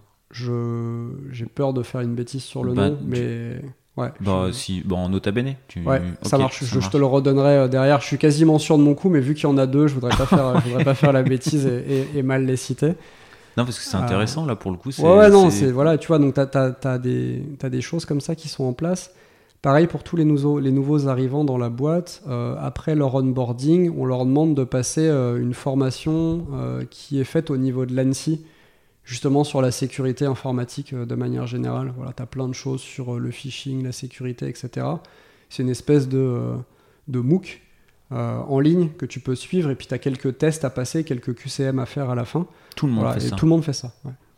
Tout le monde fait ça et tu dois uploader le résultat de ton test euh, à la fin de ton onboarding. Donc ça fait partie du rite initiatique quand tu arrives dans la boîte. Tu vois, et ça, c'est, c'est des choses qui, euh, qui étaient en place déjà à mon arrivée, que j'ai découvertes et je me suis dit, bah, ça traduit une certaine envie de, de bien faire sur le sujet. En tout cas, je pense que ça, ça, ça met dans la tête de tout le monde dès le départ. euh, bah voilà dans quelle entreprise tu vas travailler et voilà l'importance du sujet pour nous. Et tu vois, c'est typiquement même si demain je dois retravailler dans une entreprise qui fait pas de signature électronique, peut-être que c'est des pratiques que je remettrai en place en me disant bah, simplement à vertu de sensibilisation, etc. C'est des choses qui sont des choses qui sont intéressantes. ouais. Dans tous les cas, c'est ouais, non, c'est intéressant. Voilà, et tu vois, on déc- enfin, ça, on, je, je, voilà, c'est ça. On en revient à ce sujet de qu'est-ce que tu changes, qu'est-ce que tu apprends, etc. Ça, j'étais plutôt en posture apprenante. Voilà, je, je, je me suis fait mon avis sur tiens, bah, en fait, ça c'est bien fait. euh, continuons plutôt d'essayer de, de pérenniser ça. Après, comme tout, peut-être qu'à un moment donné, ça sera plus adapté, mais en tout cas, pour l'instant, c'est voilà, c'est plutôt bien et je pense plutôt avancé par rapport au stade de développement de, de la boîte. quoi. Ok, ok, ok. Euh, Peut-être que ça va être temps de. On avait dit qu'on en reparlerait un petit peu. de La partie euh, euh, data et enfin meilleurs agents. Euh, alors sur la partie orga, meilleurs agents, j'ai compris qu'il y avait pas mal de choses finalement euh, oui, assez, ouais, qui, similaire. qui, qui- qui vont être similaires. Euh, néanmoins, tu m'as dit sur la partie data euh, R&D, il y, a- des choses euh, intéressantes côté meilleurs, meilleurs agents? Ouais, bah déjà sur le contexte, alors meilleurs agents, euh, j'y ai passé quasiment 6 ans. Quand j'y suis arrivé, il y avait 10 personnes qui faisaient du produit, de la data, du dev. Voilà, mais c'était une équipe de 10 personnes au global. Pareil, assez fascinant de voir tout ce qu'il avait été possible de faire avec si peu de gens. Voilà, je mets ça de côté. Pour en revenir, donc moi, le- le- l'enjeu chez Meilleurs Agents, mon job, ça a vraiment été. Euh, il y a une très forte croissance, il faut faire scaler l'équipe, il faut faire scaler la plateforme, et du coup, bah, comment est-ce qu'on s'y prend? Donc, 6 ans après, on était quasiment 150 dans les mêmes équipes. Donc ça a sacrément grandi. Voilà. La data, euh, ça, pareil, c'est quelque chose que j'ai appris en arrivant dans la boîte. Je suis arrivé avec euh, un certain nombre de connaissances sur le sujet, assez généralistes. Tu comprends rapidement quand tu mets les pieds dans l'entreprise que c'est pas un sujet annexe juste pour faire euh, un peu de reporting euh, tous les mois euh, et du suivi des chiffres du chiffre d'affaires. Tu comprends rapidement quand tu arrives chez Meilleurs Agents que la data c'est le cœur du réacteur, c'est le cœur de la boîte et c'est euh, finalement presque le, la seule raison qui va faire que euh, tout le reste du service va fonctionner. Donc, euh, pour te donner très... Euh, pourquoi? Pourquoi? Donc euh, très très rapidement, Meilleurs Agents, c'est une plateforme immobilière euh, qui a deux, deux côtés. Tu as un côté B2C, donc tu vas euh, faire venir euh, le plus de monde possible sur un site web grand public. Et les gens viennent chez toi parce qu'ils veulent trouver de l'information de qualité, soit des informations générales sur le marché de l'immobilier, euh, quel est le prix moyen au mètre carré euh, dans cette région, dans cette ville, dans ce quartier, dans cette rue, voire à cette adresse précise? Deuxième service ultra utilisé maintenant, j'ai un bien soit que je veux acheter, soit que je possède déjà, que je veux éventuellement vendre, ou je veux juste savoir ma valeur patrimoniale. Je veux pouvoir estimer précisément ce bien et qu'on me dise il vaut euh, X dizaines ou centaines de milliers d'euros. Euh, donc les gens viennent chez Meilleurs Agents pour cette promesse. Voilà. Être capable d'avoir de l'information fiable et de la de l'information de qualité sur le marché de l'immobilier. De l'autre côté, tu as plein d'agences immobilières qui rêvent de rencontrer des gens avec un projet immobilier, notamment des gens qui ont envie de vendre leur appartement. L'agence immobilière, dans des marchés tendus dans l'immobilier, ils ont toujours plein de gens qui les appellent pour trouver des biens. Le nerf de la guerre pour eux, c'est de trouver des biens à vendre et donc euh, de récupérer des mandats de vente. Voilà. Donc, quand d'un côté, tu as une population euh, captive qui vient par millions tous les mois pour mettre à jour la valeur de son bien ou euh, se renseigner sur le marché, et de l'autre, des agences immobilières, tu comprends rapidement qu'il y a un intérêt à avoir une plateforme au milieu comme meilleurs agents qui va faire matcher les deux, les faire se rencontrer, etc. Modèle d'affaires, c'est les agences qui payent à la fin. C'est complètement gratuit pour le particulier. Pourquoi la data c'est super important? Parce qu'en fait c'est la seule raison pour laquelle les particuliers vont venir sur ce site et pas sur le site d'un concurrent. Parce que l'information est de meilleure qualité. La data dans l'immobilier c'est hyper particulier parce que c'est un contexte d'information qui est rare. On vend pas un bien euh, toutes les minutes. Euh, en tant que particulier, en moyenne, tu vends, euh, tu changes de bien et tu vends ton bien tous les 7 ans. Voilà, c'est à peu près. Ah, c'est 7 ans. Ça va peut-être bouger, mais globalement, c'est à peu près, à peu près le chiffre, le chiffre standard sur, sur le marché français. Donc ça veut dire concrètement que pour une propriété donnée, tu as un nouveau point de données et un nouveau prix tous les 7 ans. Oui, c'est même les années là, les années fastes de l'immobilier, là les 2-3 euh, dernières années, tu fais maximum 1 million de transactions dans l'année.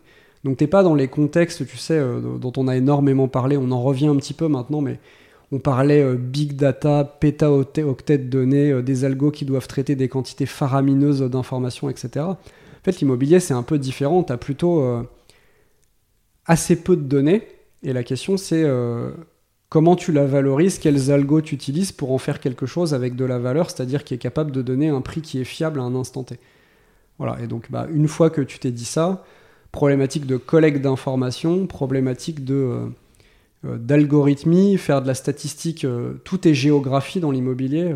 L'information, si je te dis, euh, ce bien de 5 pièces vaut 10 euh, 000 euros du mètre carré, et si j'ai oublié de te dire à quelle adresse il était, je ne t'ai donné absolument aucune information. Donc évidemment, la géographie, c'est un peu le nerf de la guerre. Donc euh, être capable de connaître chaque adresse, chaque rue sur le territoire concerné pour être capable de donner la bonne info. L'exemple qu'on donnait tout le temps chez nous, c'est l'expérience utilisateur, elle est hyper simple. Tu rentres sur Meilleurs Agents, le premier truc qu'on te demande de faire, c'est de saisir une adresse tu saisis l'adresse, on trouve pas l'adresse dans notre référentiel, on n'est pas capable de te donner un prix par rapport à cette adresse, c'est fini, tu t'en vas, tu reviens plus jamais. Voilà. Donc euh, la donnée géographique, faut la capter, faut la manipuler, etc.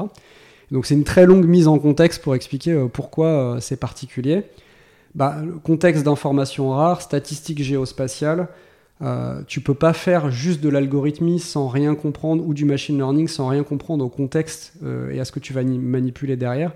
L'immobilier, c'est de l'économie, c'est de la macroéconomie, c'est de la microéconomie. Et dans les modèles d'estimation qui étaient utilisés, il y avait aussi cette dimension. Voilà, des statistiques de l'INSEE, enfin tout un tas de choses qu'on allait mixer. Donc bah, ça, demande d'avoir une équipe ultra pluridisciplinaire dans laquelle tu vas retrouver des gens avec un profil plutôt économie ou économétrie, des gens avec des profils plutôt maths, des gens avec des profils plutôt machine learning ou data science, beaucoup de data engineer parce que c'est très bien de penser les modèles, mais encore faut-il être capable euh, de les développer, de les comprendre, de les mettre en prod, etc. Et bah, le gros enjeu, c'est de faire euh, travailler euh, tout ce petit monde pour qu'à la fin, ça fasse un service qui est utile. Voilà. Et donc, bah, dans les particularités, sur la partie plutôt vraiment recherche, donc économie, maths, machine learning, etc., on, on utilisait, je pense que c'est toujours le cas, de ce que, de ce que j'en sais encore, pas mal notamment les tests CIFRE donc des tests professionnels qui te permettent d'avoir des doctorants qui travaillent euh, dans ton entreprise.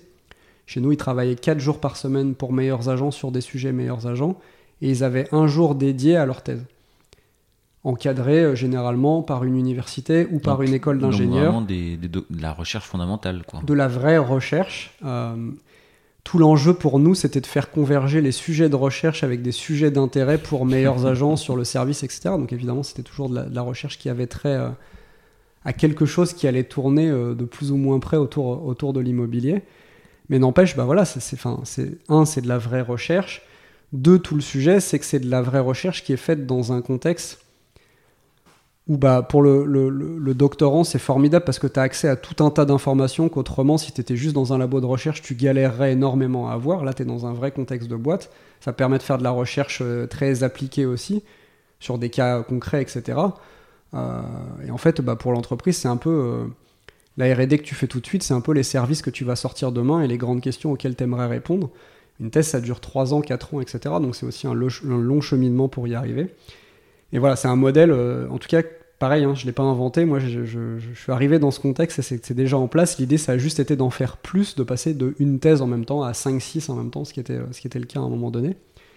Mais, euh, mais ça, ça, ça, ça, a apporté euh, vachement ses fruits. Et voilà, une... Du coup, en termes de management, ça n'a rien à voir.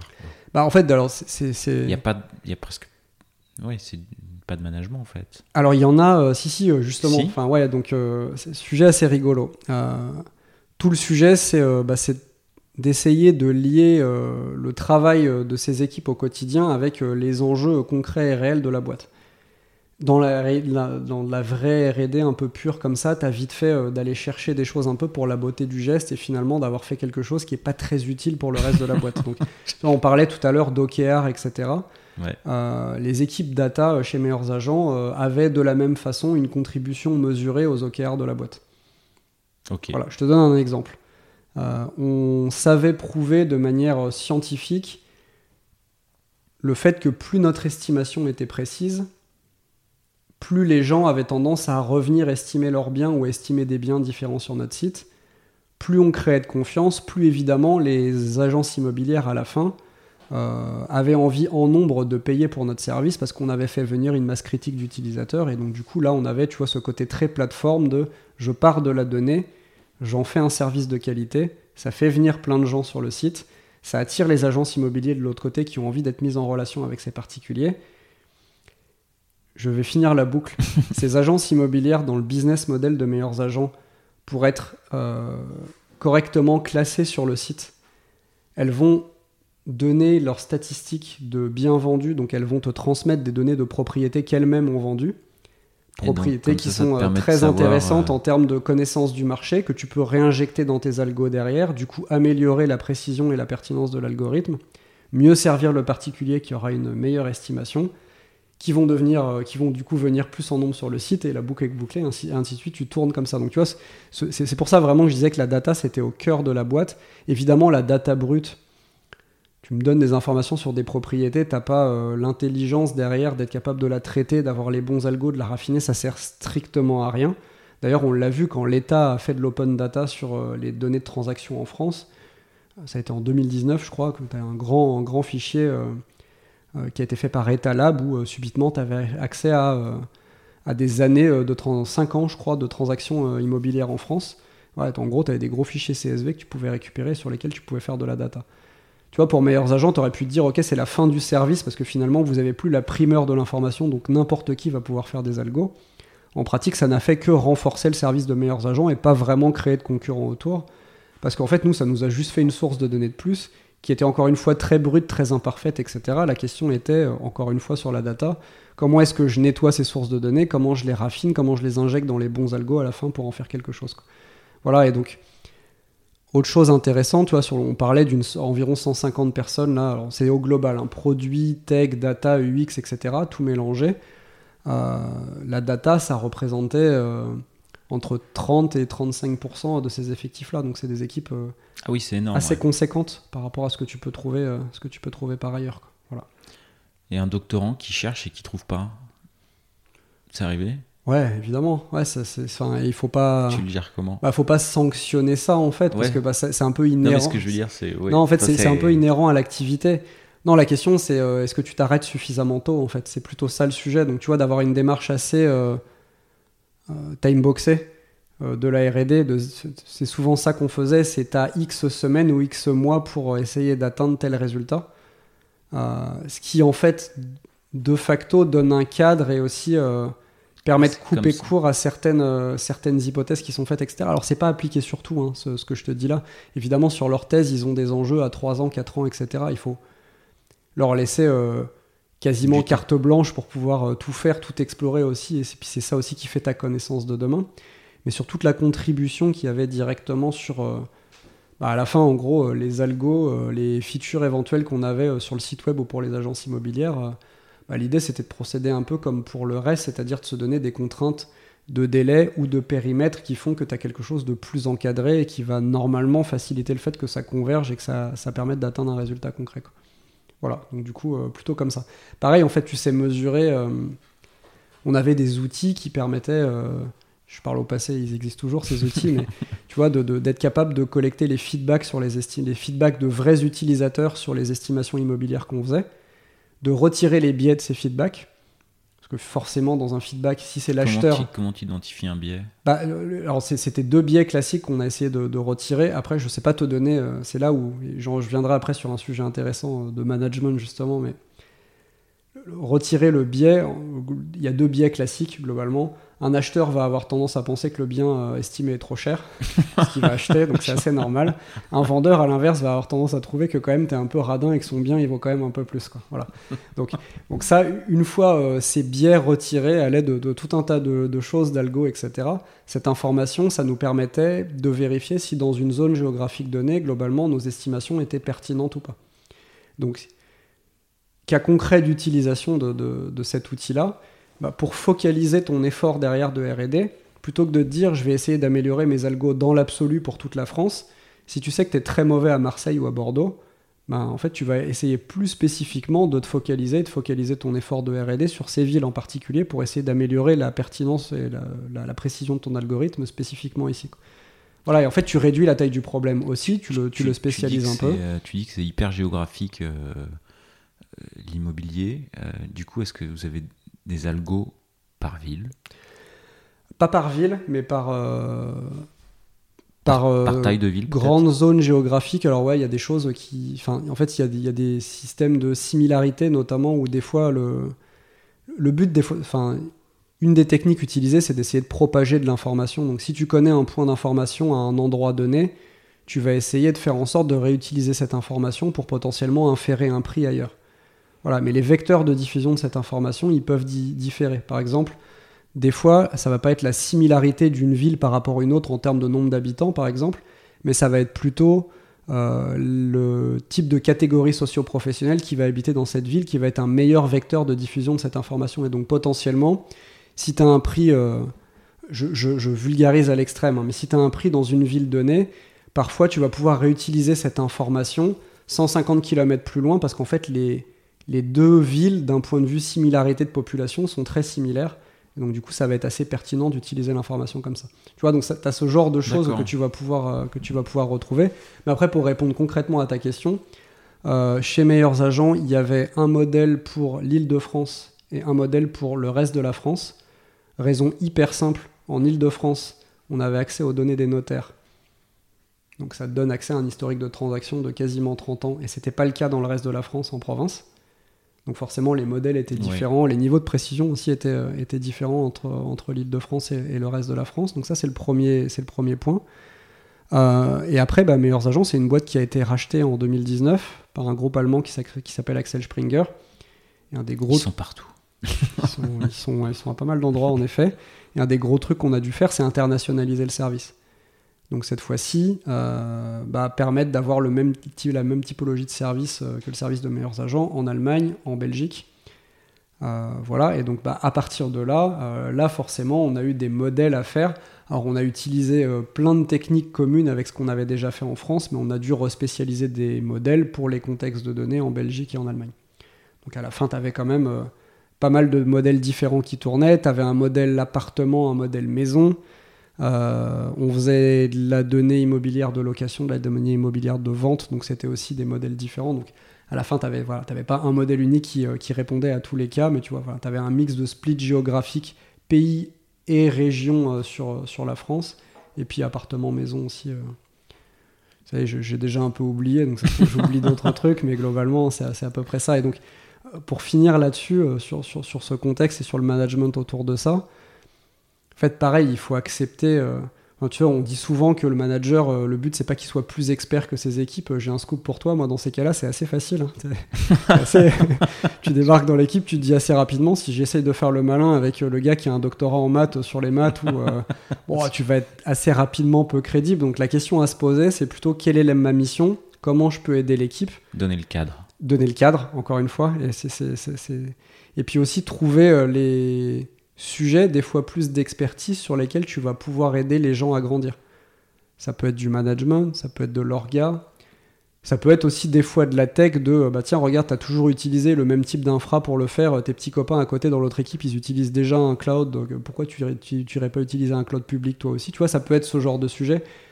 Et puis après, c'est aussi beaucoup s'intéresser euh, au métier, à l'expertise, etc. Parce que c'est assez passionnant de discuter avec quelqu'un qui en connaît. Euh, euh, des rayons et des rayons sur euh, la modélisation de l'immobilier en particulier. Donc euh, voilà, mais en tout cas, c'est sûr que dans ce genre d'équipe avec un énorme niveau d'expertise, si tu de, de, si, si, ton réflexe est de te dire pour être le bon manager, je vais essayer de leur montrer que je suis plus expert qu'eux, je pense que tu passes rapidement pour un gros guignol. Donc euh, voilà. en tout cas, j'ai pas, j'ai pas essayé de faire ça.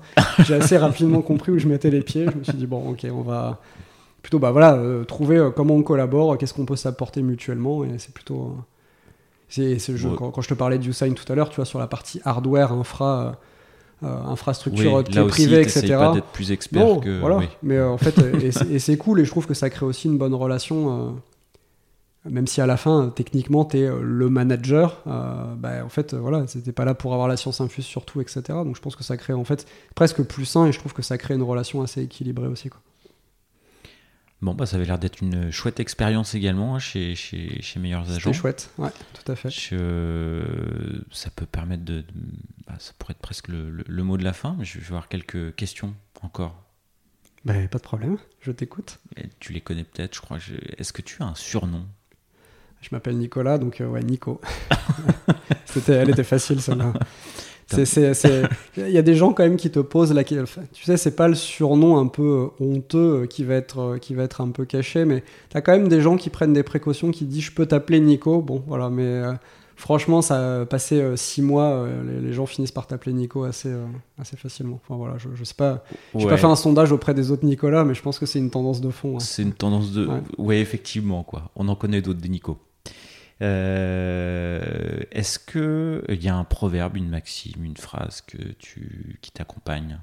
Alors, je ne sais pas si ça serait une maxime que je généraliserais à tout, tout le temps, mais en tout cas, dans le contexte professionnel, alors il y en a plusieurs variantes, mais euh, j'aime bien euh, le mieux et l'ennemi du bien. je, particulièrement dans nos métiers, on a des fois tendance un peu trop à viser la perfection, avoir un côté je veux le truc le plus abouti, tout... de suite, tout anticiper, essayer de gérer tous les problèmes, etc. Et on l'a dit tout à l'heure, on est dans des contextes de plus en plus mouvants où la capacité à exécuter vite et bien, mais pas forcément le meilleur truc tout de suite, est super importante, la vitesse d'exécution. Donc ouais, moi c'est un truc que j'essaye de me répéter euh, souvent parce que j'ai aussi ce côté assez perfectionniste, euh, assez précautionneux des fois sur attends, je vais m'assurer que tout est bien calé avant d'y aller. Et donc, euh, enfin voilà, c'est aussi une, une petite lutte contre moi-même parfois. Et donc, ouais, j'aime bien cette maxime. Euh, euh, qu'est-ce qu'on retrouve? Il y a le mieux et l'ennemi du bien, euh, variante. notre, notre boss qui avait un long passé aux US, je vais te le faire avec mon accent franglais absolument affreux, mais le, Sébastien, le, patron de meilleurs agents, il disait toujours viser un truc good enough, tu vois, et c'était et c'était important d'avoir le CEO de la boîte qui te disait ça, qui te disait on n'est pas là, enfin voilà, il faut qu'on avance. Euh, il vaut mieux qu'on repasse dessus derrière et qu'on l'améliore par la suite, etc., plutôt que viser la perfection tout de suite. Et ouais, c'est un truc, euh, enfin, je, je, je, me le répète à moi-même et je, je, suis assez lourd aussi, je pense, avec, euh, avec les équipes sur, sur ce sujet-là. Ok. Est-ce que, est et dernière question, ah, ça, tiens, ça sera peut-être l'avant-dernière. Est-ce qu'il y a une avant-dernière question ah, que je t'ai pas ah, posée. C'est un piège, ça. Ouais. Tu m'avais pas dit ah, ça. L'avant-dernière question. Hein. que je t'ai pas posée, que tu aimerais que je te pose. Bah ouais, j'en je, je, ai une qui me vient, c'est euh, qu'est-ce que tu fais en dehors du boulot euh, qui te permet d'être efficace au boulot? Voilà, moi c'est un sujet qui m'intéresse ça. ah, euh, bah, bah du coup, faut répondre. Bah faut répondre. bah le, alors je vais te dire qu'il y a un peu un avant, un après être papa, mais. oui, ça remue ça. Hein. Ouais, c'est sûr, mais euh, enfin je. Il n'y a rien qui me vide plus la tête que de passer du temps avec mes enfants. Voilà, donc ça, ça me, ça me permet de, me ressourcer et ça fait un peu tarte à la crème, mais pour moi, ça marche assez bien. Et après, j'ai découvert avec, euh, il y a quelques années de ça, avec grand bonheur, euh, la course à pied. Voilà. Et en fait, j'ai envie de dire quel que soit le sport, parce que pour avoir discuté avec pas mal de monde, faut juste trouver un truc qui te plaît, mais une activité physique euh, régulière, euh, je trouve, permet de garder euh, la tête froide quand ça commence à devenir un petit peu plus difficile. En tout cas, pour moi, c'est à la fois un exutoire, à la fois un truc qui me permet simplement de me sentir bien dans mes baskets. Donc, ouais, je cours. Ça pourrait être autre chose, hein. ça pourrait être du tennis, du foot, je sais, n'importe quelle autre activité, mais faire du sport en écoutant des podcasts Non, sans rien. Je, m'écoute respirer, euh, j'écoute éventuellement, euh, je cours dans le bois de Vincennes, le bruit des petits oiseaux, euh, si on, Pas de musique les entend. Dans les rien, rien du tout. J'en profite pour ne rien faire, justement. Ok, ok, ok. Bah, du coup, j'ai une dernière question. parce que je me, je- pendant l'épisode, je m'étais dit, on a parlé de beaucoup de sujets. Je me suis dit, mais comment je vais l'appeler cet épisode? Quel est le titre que je vais donner Et je, je voulais te demander, tiens, tu donnerais quoi comme titre?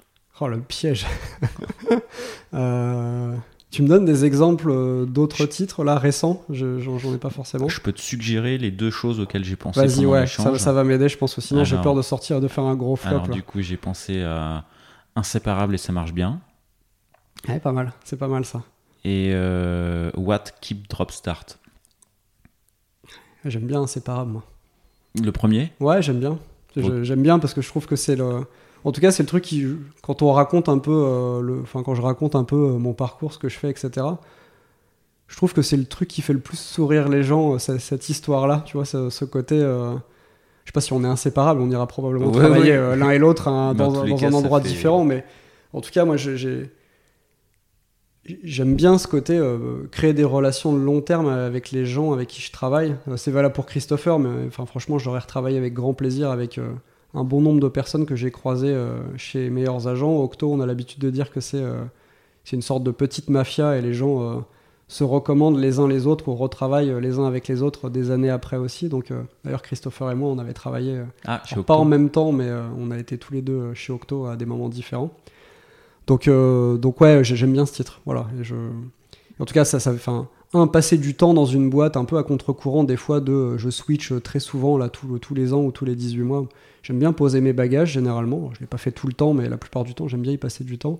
Et ouais, créer des relations un peu de long terme avec les gens. déjà parce que c'est agréable.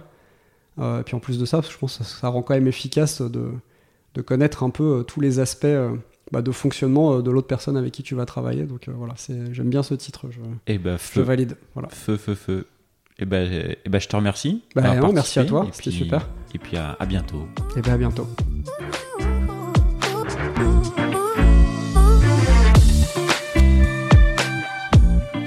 L'épisode est terminé, j'espère qu'il vous a plu. Et si c'est le cas, c'est le moment de prendre deux ou trois secondes de plus pour euh, deux ou trois clics. Un petit clic pour un pouce bleu, euh, ou un petit clic pour un partage aux copains, ou un petit clic pour vous abonner euh, et ne pas rater le prochain épisode. À très bientôt.